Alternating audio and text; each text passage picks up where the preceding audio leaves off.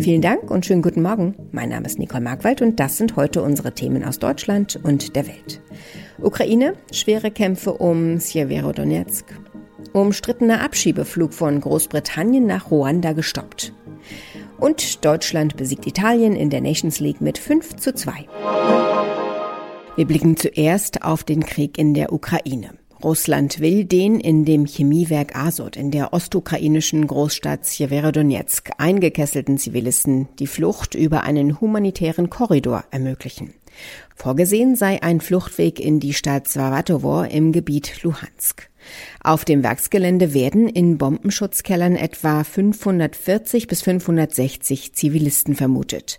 Ulf Mauder berichtet aus Moskau. Seit Tagen wird das Verwaltungszentrum Sjeverodonetsk im Gebiet Luhansk von blutigen Straßenkämpfen erschüttert. Die Großstadt ist nach der Zerstörung der letzten von drei Brücken zu weiten Teilen unter russischer Kontrolle. Vorschläge der ukrainischen Seite, die Menschen in von Kiew kontrolliertes Gebiet fliehen zu lassen, lehnt Moskau ab.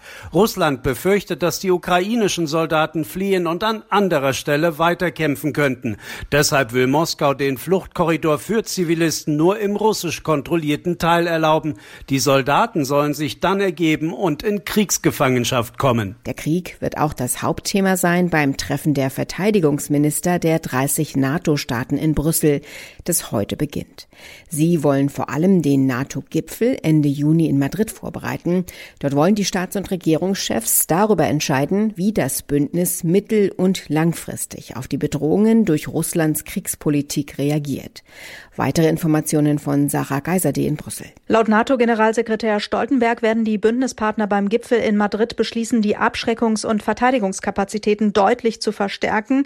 Im Gespräch ist zum Beispiel in Zukunft dauerhaft deutlich mehr Bündnistruppen in Ländern wie Lettland und Estland zu stationieren als vor dem russischen Angriffskrieg gegen die Ukraine. Außerdem soll dafür gesorgt werden, dass im Fall einer konkreten Bedrohung die NATO-Kräfte, die vor Ort sind, noch schneller unterstützt werden können.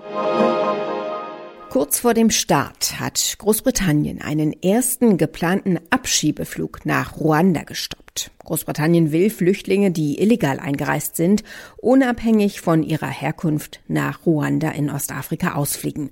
Dort sollen sie dann Asyl beantragen können. So will Großbritannien Flüchtlinge abschrecken.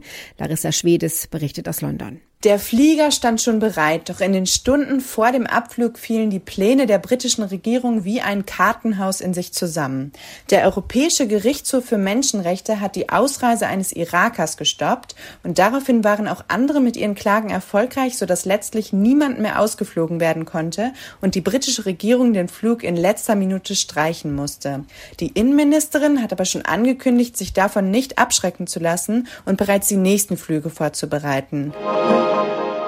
Fünfmal gab es gestern Abend aus deutscher Fußballsicht Grund zu jubeln. Die Nationalmannschaft hat in Mönchengladbach den Europameister Italien mit einem 5 zu 2 aus dem Stadion gefegt. Am vierten Spieltag der UEFA Nations League gab es damit endlich den ersten Sieg, nach zuletzt drei Unentschieden in Folge. Über dieses Torspektakel sprechen wir jetzt mit dem Kollegen Simon Sterzer. Simon, jetzt ist er da, der erste Sieg in dieser Nations League Saison. Nimm uns mit, wie war's?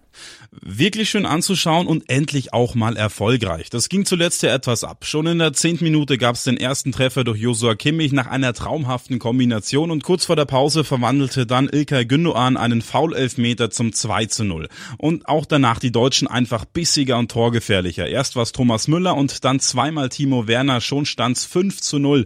Hinten raus war das DFB-Team auch weiterhin torgefährlich, doch in der Abwehr auch wieder anfällig, sodass die Italiener noch zweimal treffen konnten. Was bedeutet das jetzt für den weiteren Verlauf in der Nations League? Durch den Sieg schiebt sich Deutschland in seiner Nations League Gruppentabelle nun auf den zweiten Rang direkt vor Italien. Und jetzt wird's interessant. Platz eins hat nach gestern Abend Ungarn inne. Die haben nämlich in London gegen England mit einem satten 4 zu 0 gewonnen. Die Engländer sind damit letzter in der Gruppe und somit droht denen der Abstieg in die Liga B der Nations League. Ende September gibt's dann noch die letzten beiden Spiele in der Gruppenphase. Für Deutschland geht's dann nochmal gegen Ungarn und England. Und wie geht's für das DFB-Team in diesem WM-Jahr jetzt weiter? Also jetzt ist erstmal Zeit zum Urlaub machen, nach einer wirklich extrem langen Fußballsaison. Ende Juli geht's ja schon mit dem DFB-Pokal weiter und für die deutsche Fußballnationalmannschaft gibt's dann Ende September die letzten beiden Gruppenspiele in der Nations League und nur zwei Monate später beginnt dann schon die WM in Katar. Da geht's für Deutschland dann am 23. November ins Auftaktspiel gegen Japan. Übrigens steht seit gestern Abend auch der dritte Gruppengegner für Deutschland bei der anstehenden Weltmeisterschaft fest. Neben Japan und Spanien wird Deutschland auf Costa Rica treffen. Sie setzten sich mit 1 zu 0 gegen Neuseeland durch. Es wird heiß in Deutschland. Der Sommer ist da. Es soll jeden Tag wärmer werden bis zum voraussichtlichen Höhepunkt am Samstag mit Temperaturen bis 36 Grad. Einige Menschen fürchten sich vor den Folgen einer möglichen Hitze. Andreas Mazarakis vom Deutschen Wetterdienst kann uns verraten, wie wir uns bei Hitze am besten verhalten. Was macht denn die Hitze eigentlich mit uns? Hitze ist eine Herausforderung für den menschlichen Organismus. Das heißt, wenn wir Hitze haben, schafft es der Mensch nicht, die überschüssige Wärme, die um, mich herum, um, um ihn herum, beziehungsweise die er selber produziert, loszuwerden. Seine Hauttemperatur, aber auch seine Kerntemperatur. Und die Kerntemperatur ist das Wichtige. Wir wissen ja, das sind ungefähr 37 Grad, die wir brauchen, damit es gut geht je höher das wird und wenn es dann 39, 40 Grad sind, ist natürlich für den Menschen nicht so gut. Das ist natürlich eine Gefahr für den Menschen, aber insgesamt natürlich dann auch für das Gesundheitswesen. Einige fühlen sich ja schon ab 25 Grad unwohl, andere genießen die Sonne. Ab wann macht das Wetter denn den meisten Menschen zu schaffen?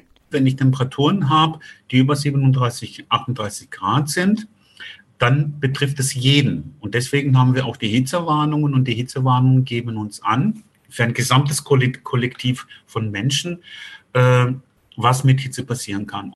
Bei welchen Temperaturen empfinden wir das Wetter denn als angenehm? Äh, neben den 37 Grad, die die Betriebstemperatur des menschlichen Körpers ist, haben wir natürlich dann auch so Bedingungen, wo es ein Gleichgewicht ist. Und ein Gleichgewicht ist, wo der menschliche Körper äh, nicht viel Energie produzieren muss und sagt, ja, mir geht's gut oder ich kann mich sehr schnell anpassen. Und so in dem breiten oder in der Größe zwischen 15, 17, 18 Grad, 23 sind so Levels, die man hat, wo man sich anpassen kann. Das sind die angenehmen Temperaturen. Und wie kalt oder warm ist es am besten innen drin? In den Innenräumen sagen wir in Deutschland zwischen 18, 23, 24, 24 Grad ist die Temperatur, wo die Menschen nicht viel tun müssen, beziehungsweise der menschliche Körper, damit es ihm gut geht. Was gibt es denn an heißen Tagen zu beachten? am besten bei heißen Tagen sich vorbereiten, viel Flüssigkeit zu sich nehmen, keine großen Aktivitäten, keine großen Anstrengungen, die Sonne meiden, versuchen die Innenräume kühl zu halten, am besten mit Abstattungsmaßnahmen. Nur dann lüften, wenn die Lufttemperatur draußen niedriger ist als drinnen. Wenn es ganz extrem wird, entsprechend auf seine Mitmenschen achten und schauen, dass man, wie man behilflich sein kann.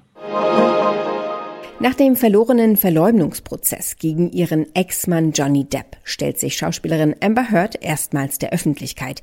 In einem Interview der NBC-Sendung Today beklagte sie Stimmungsmache in den sozialen Medien. Aber da war nur ein Teil des Interviews veröffentlicht. Gestern, heute und am Freitag sollen weitere Teile ausgestrahlt werden. Tina Eck berichtet aus den USA. Bleibt Amber Heard denn bei ihren Vorwürfen gegen Johnny Depp auch nach ihrer Niederlage vor Gericht? Ja, sie hält unbedingt an ihren Vorwürfen fest. Da gibt es für sie nichts dran zu rütteln. Bis mein letztes Stündlein geschlagen hat, werde ich daran festhalten, beschwor sie in dem Interview. Sie gestand zwar ein, dass auch sie in der Beziehung mit Johnny Depp eine sehr dunkle Seite gezeigt habe, eine Seite, die sie an sich gar nicht kenne, sagte sie, aber wenn es um Missbrauch und häusliche Gewalt ging, da sei sie ganz klar das Opfer gewesen, beteuerte sie, nicht die Täterin. Was beklagt sie denn konkret, was die Stimmungsmache in den sozialen Medien angeht? Ah, nun, da gibt es ja echt ganz grausame Videoclips, Cartoons und jede Menge boshafter Kommentare. Vast majority der größte Teil dieses Prozesses wurde in den sozialen Medien geführt, meinte Amber in dem Interview. Es ist einfach nur ein Zeichen dafür, wie sehr die sozialen Medien entgleist sind, quasi amok laufen. Alles ist erlaubt, nichts ist tabu. Und die Geschworenen, meint sie, waren dagegen natürlich auch nicht immun. Es war ja unmöglich äh, zu ignorieren. Gibt sie denn den Geschworenen die Schuld an ihrer juristischen Niederlage? Nein, sie macht ihnen keinen Vorwurf. Sie kann die Geschworenen sogar irgendwie verstehen, hat sie gesagt.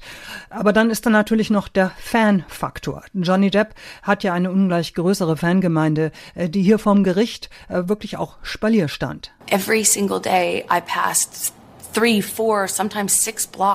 Ganze Häuserblocks entlang. Jeden Tag standen sie da mit Plakaten, auf denen stand, verbrennt die Hexe, klagt Amber. Sogar im Gericht saßen die Depp-Fans.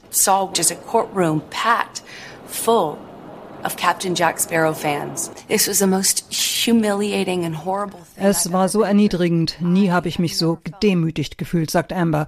Ich habe an meiner eigenen Menschlichkeit gezweifelt. Sieht sie das Urteil eigentlich auch als Problem für andere missbrauchte Frauen?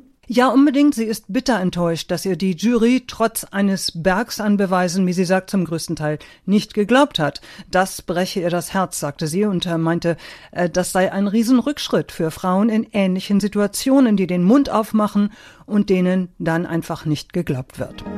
Soweit das Wichtigste an diesem Mittwochmorgen. Ich bin Nicole Markwald und wünsche einen guten Tag.